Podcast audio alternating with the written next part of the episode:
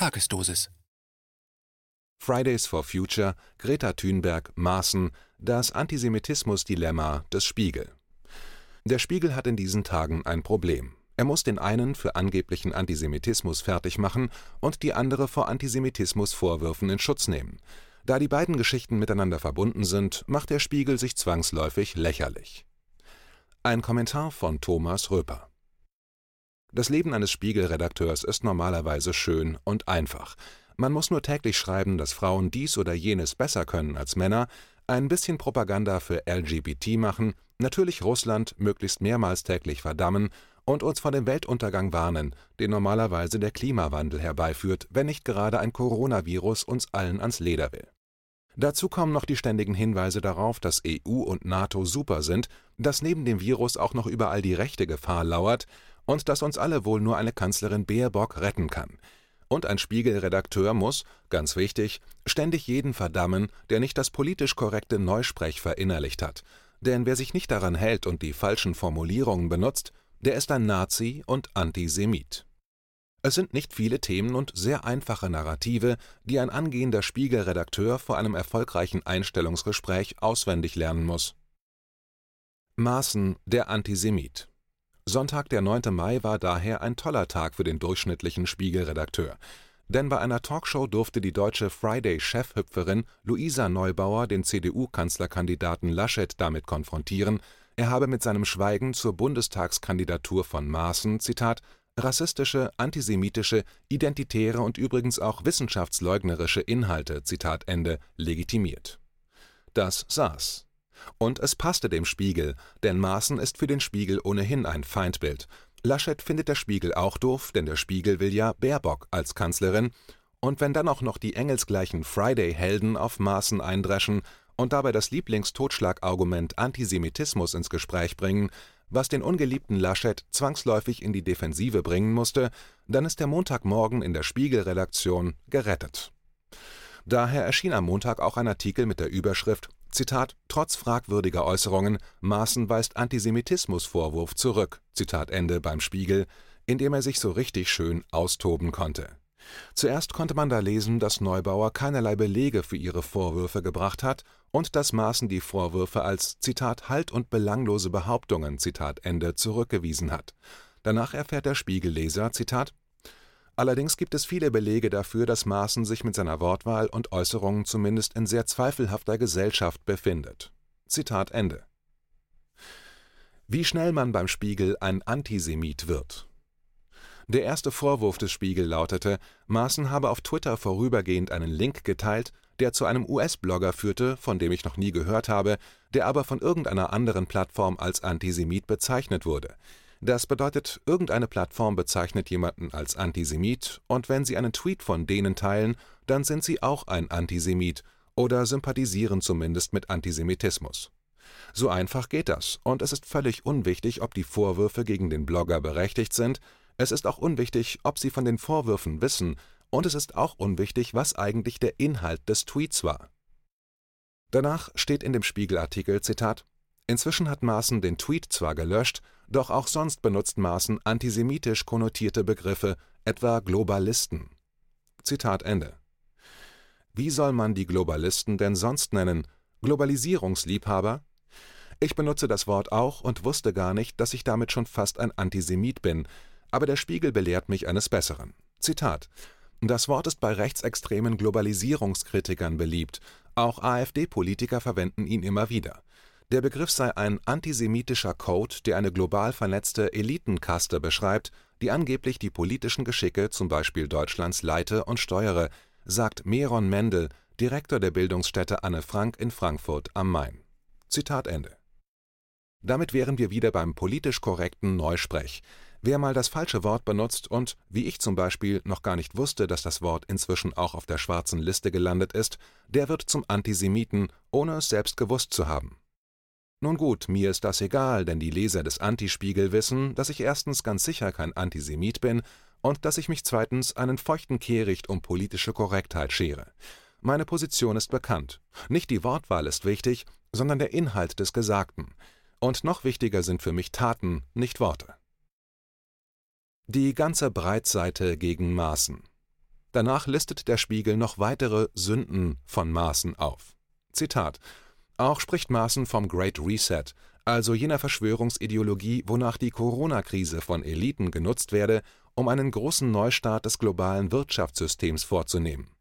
Über den Kampf gegen den Klimawandel, das Kernanliegen Neubauers und von Fridays for Future, sagte er jüngst, Deutschland könne nicht die ganze Welt retten.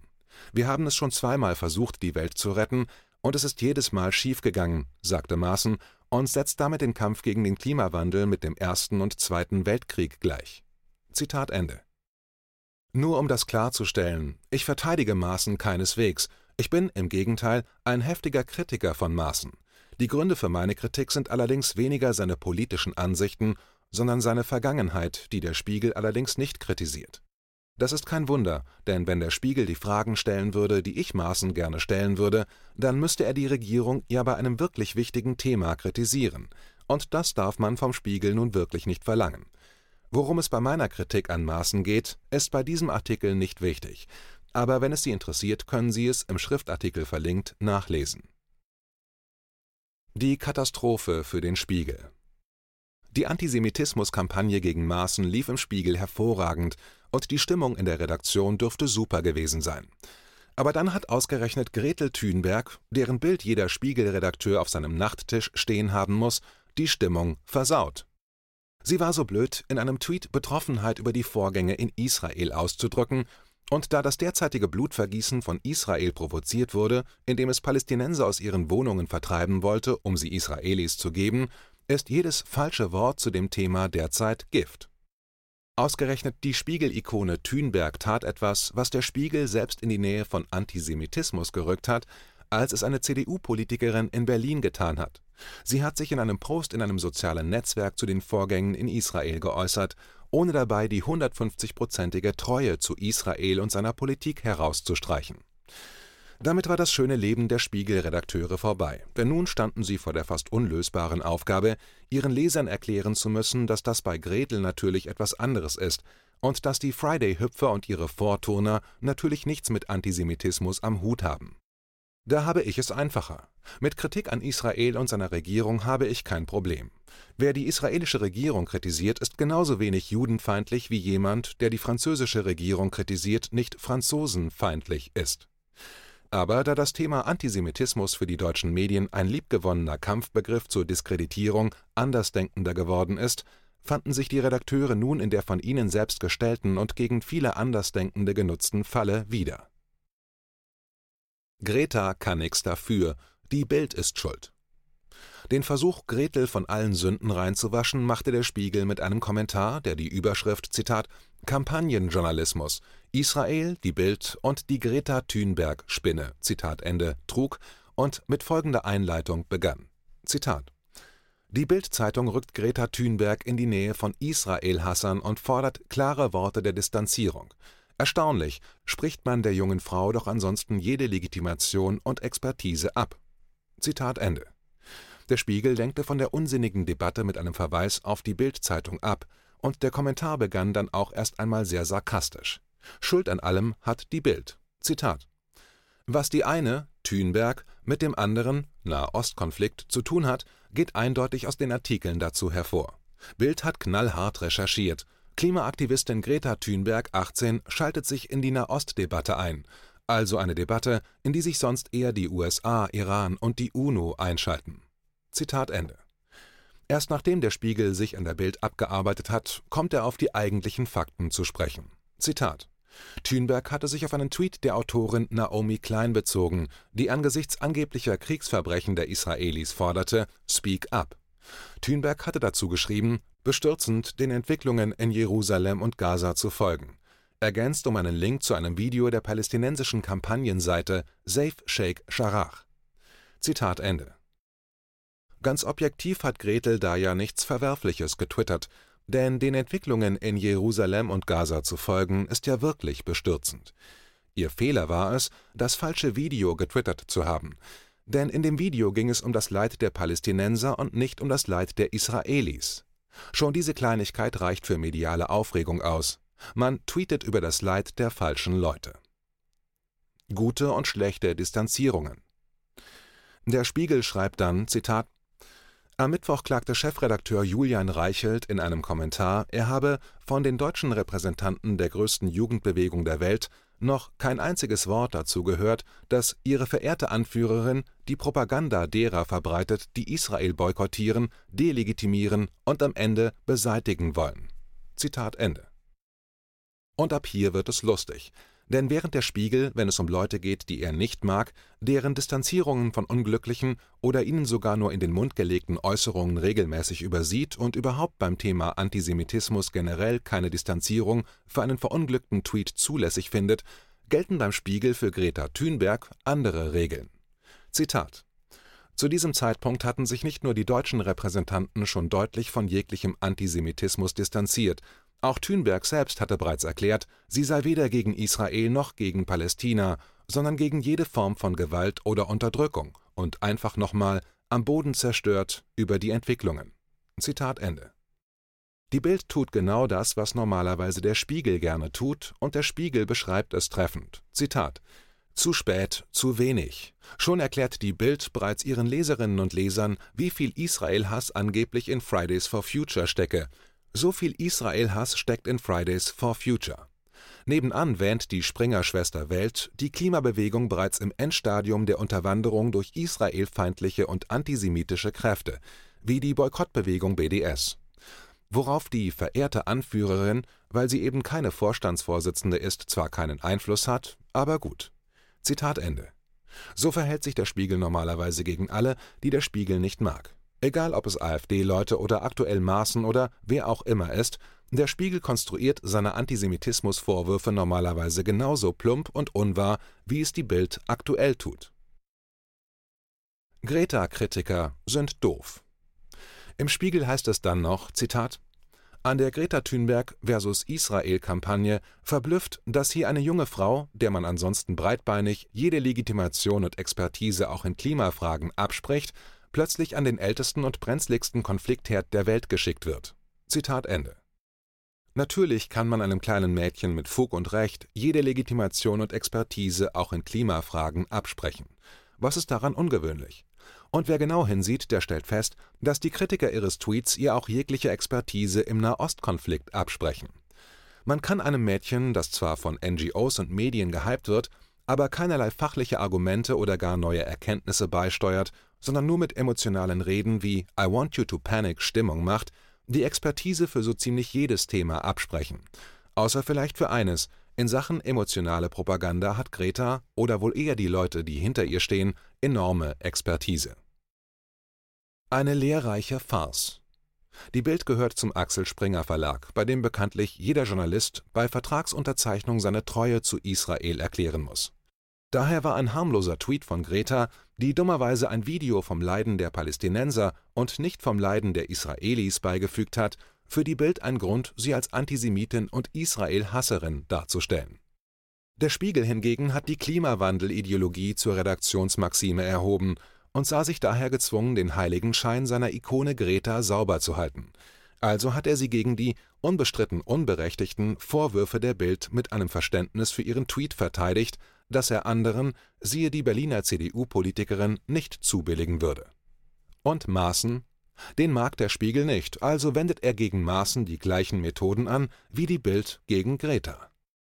Wenn man darüber aus dieser Warte nachdenkt, dann war diese Farce ein Lehrstück darüber, wie die Medien in Deutschland arbeiten und den Antisemitismusvorwurf ganz nach Bedarf nutzen, um diejenigen zu diskreditieren, die ihnen nicht gefallen. In meinen Augen tun die Medien damit das, was sie anderen immer vorwerfen, sie verharmlosen die Verbrechen der Nazis und missbrauchen sie für den Kampf gegen diejenigen, die sie nicht mögen.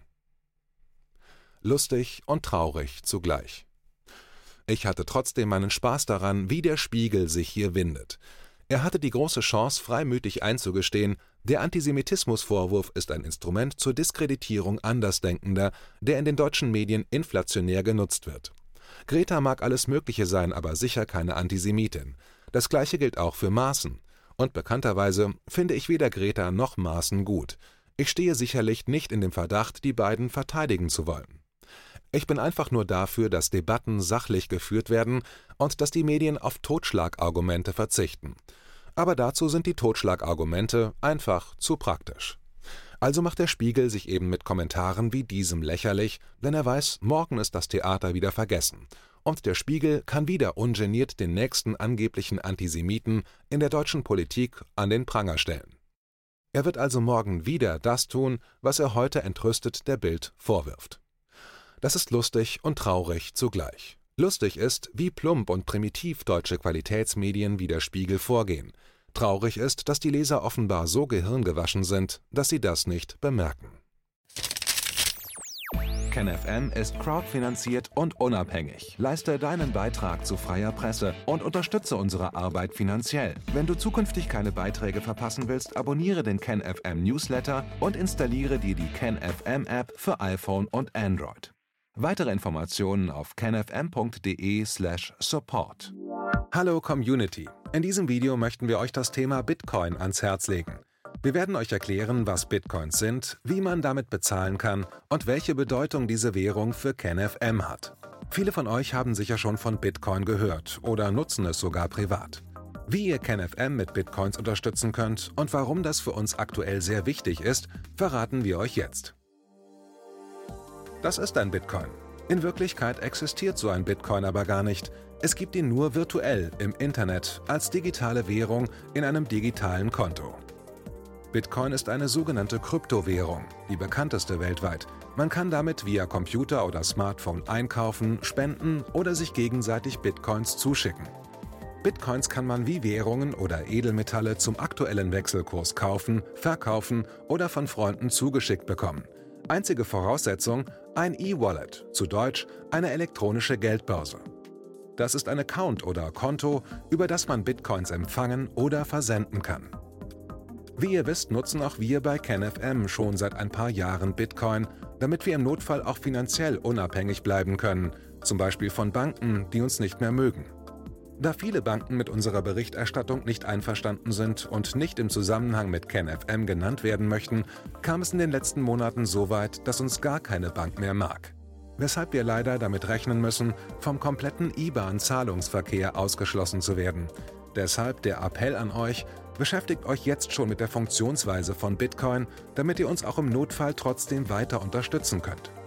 Alles, was ihr dafür tun müsst, ist, eure bisherige Unterstützung in Euro einfach in Bitcoin an uns zu senden. Dazu legt ihr einfach eine kostenlose E-Wallet an, wandelt einen Betrag eurer Wahl in Bitcoin um und sendet uns diesen an unseren Bitcoin-Account. Den Link findet ihr unter jedem unserer Beiträge sowie unter diesem Video. Alternativ dazu könnt ihr aber auch diesen QR-Code mit eurem Smartphone scannen.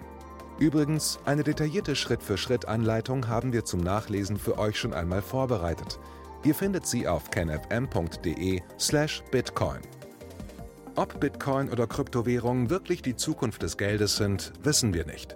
Aber vielleicht ist das bald unsere einzige Option, so unabhängig wie möglich und vor allem ohne Bankkonto für euch in Zukunft weiterhin freien und unabhängigen Journalismus machen zu können. Wir hoffen sehr auf eure Unterstützung und sagen jetzt schon tausendmal Danke. Euer Team von KenFM.